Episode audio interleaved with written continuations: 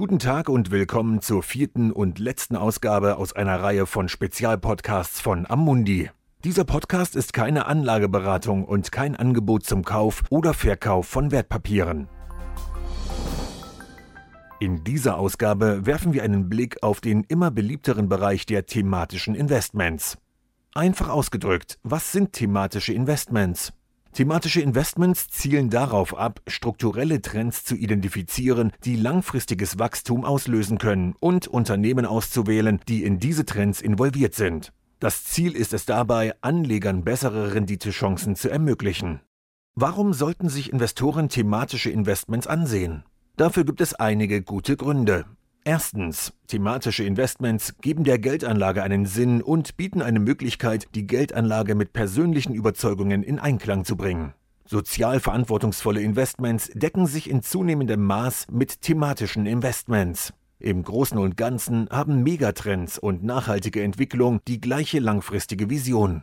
Zweitens, thematische Investments können, da sie den Triebkräften des langfristigen Wachstums ausgesetzt sind, potenzielle Outperformance bringen. In den letzten 15 Jahren haben sich die thematischen Fonds im Allgemeinen tendenziell besser entwickelt als die Märkte.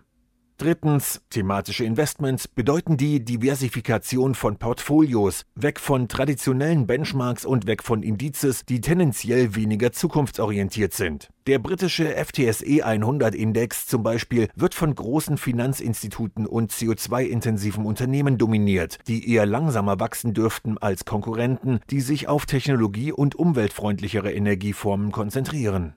Man darf dabei aber nicht außer Acht lassen, dass auch thematische Investments wie jedes andere Finanzprodukt den allgemeinen Marktrisiken und darüber hinaus jeweils spezifischen Risiken unterliegen. Thematische Investments können also aus ESG-Sicht gut funktionieren, ja, das können sie, wobei sie sich natürlich auf Themen beziehen müssen, bei denen es letztlich darum geht, die Welt im Sinne eines nachhaltigen Investments zu einem besseren Ort zu machen. Um den sozialen Aspekt von ESG in den Mittelpunkt zu stellen, viele Investoren möchten, dass ihr Geld an Unternehmen geht, die sich um ihre Belegschaft kümmern, die sich um ihre Lieferketten kümmern und die harmonisch mit den lokalen Gemeinschaften zusammenarbeiten. Aber das bedeutet nicht, dass sie bessere Erträge erwirtschaften, oder doch? Natürlich gibt es keinen garantierten Zusammenhang zwischen besserem Sozialverhalten und Anlageerträgen, und in der Vergangenheit erzielte Erträge erlauben keine direkten Rückschlüsse auf zukünftige Entwicklungen. Aber wir haben schon viele Unternehmen erlebt, die wegen des Umgangs mit ihren Mitarbeitern oder Umweltschäden, die sie verursachen, ihrem Ruf geschadet haben und sogar gegen Gesetze verstoßen haben. Oft leiden darunter auch die jeweiligen Aktienkurse. In einer immer stärker vernetzten Welt tauchen solche Probleme viel schneller und intensiver auf als in der Vergangenheit. Sind thematische Investments demnach die Zukunft des Investierens? Es sieht ganz danach aus. Wir meinen, es ist jedenfalls sinnvoller, sich für ein Unternehmen zu entscheiden, weil es etwas tut, von dem man überzeugt ist, dass es langfristiges Potenzial hat, als die Entscheidung für ein Unternehmen davon abhängig zu machen, wo seine Aktien notiert sind oder welchem Sektor es angehört. Hat die Pandemie thematische Investments noch interessanter gemacht?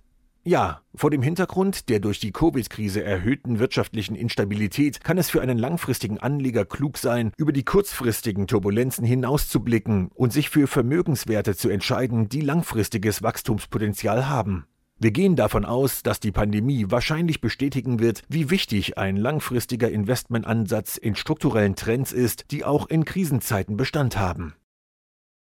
Wie können Investoren Themen mit Potenzial identifizieren?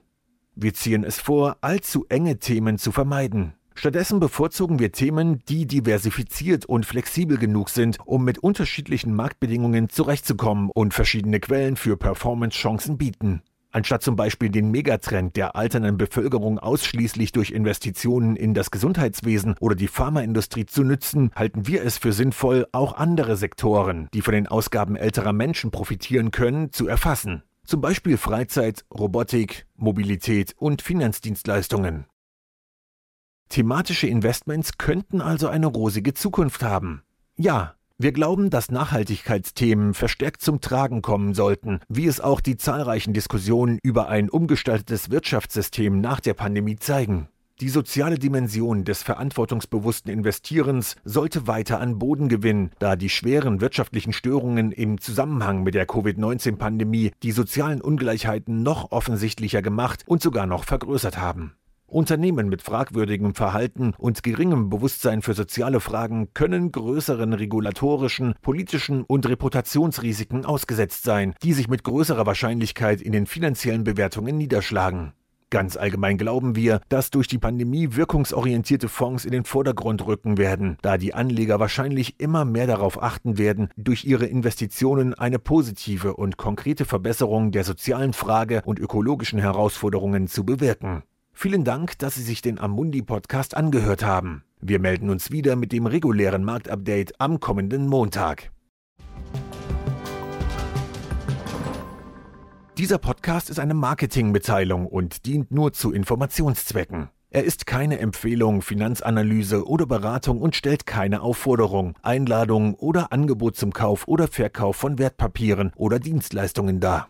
Er richtet sich ausschließlich an Kunden mit Wohnsitz bzw. Sitz in Österreich oder Deutschland und ist nicht zur Weitergabe an Dritte, insbesondere US-Persons gemäß Regulation S des US Securities Act von 1933 bestimmt. Dieser Podcast wird von Amundi herausgegeben und sofern nicht anders angegeben, sind alle geäußerten Ansichten die von Amundi zum Zeitpunkt der Veröffentlichung.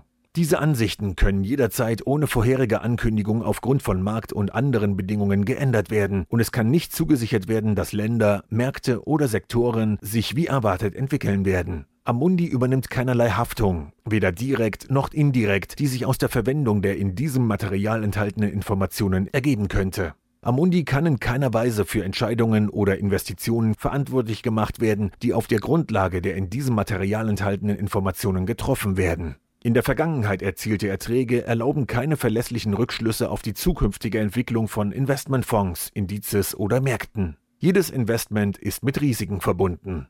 Die Prospekte und Kundeninformationsdokumente für die von der Amundi-Gruppe angebotenen Fonds finden Sie in deutscher Sprache auf der jeweiligen Website.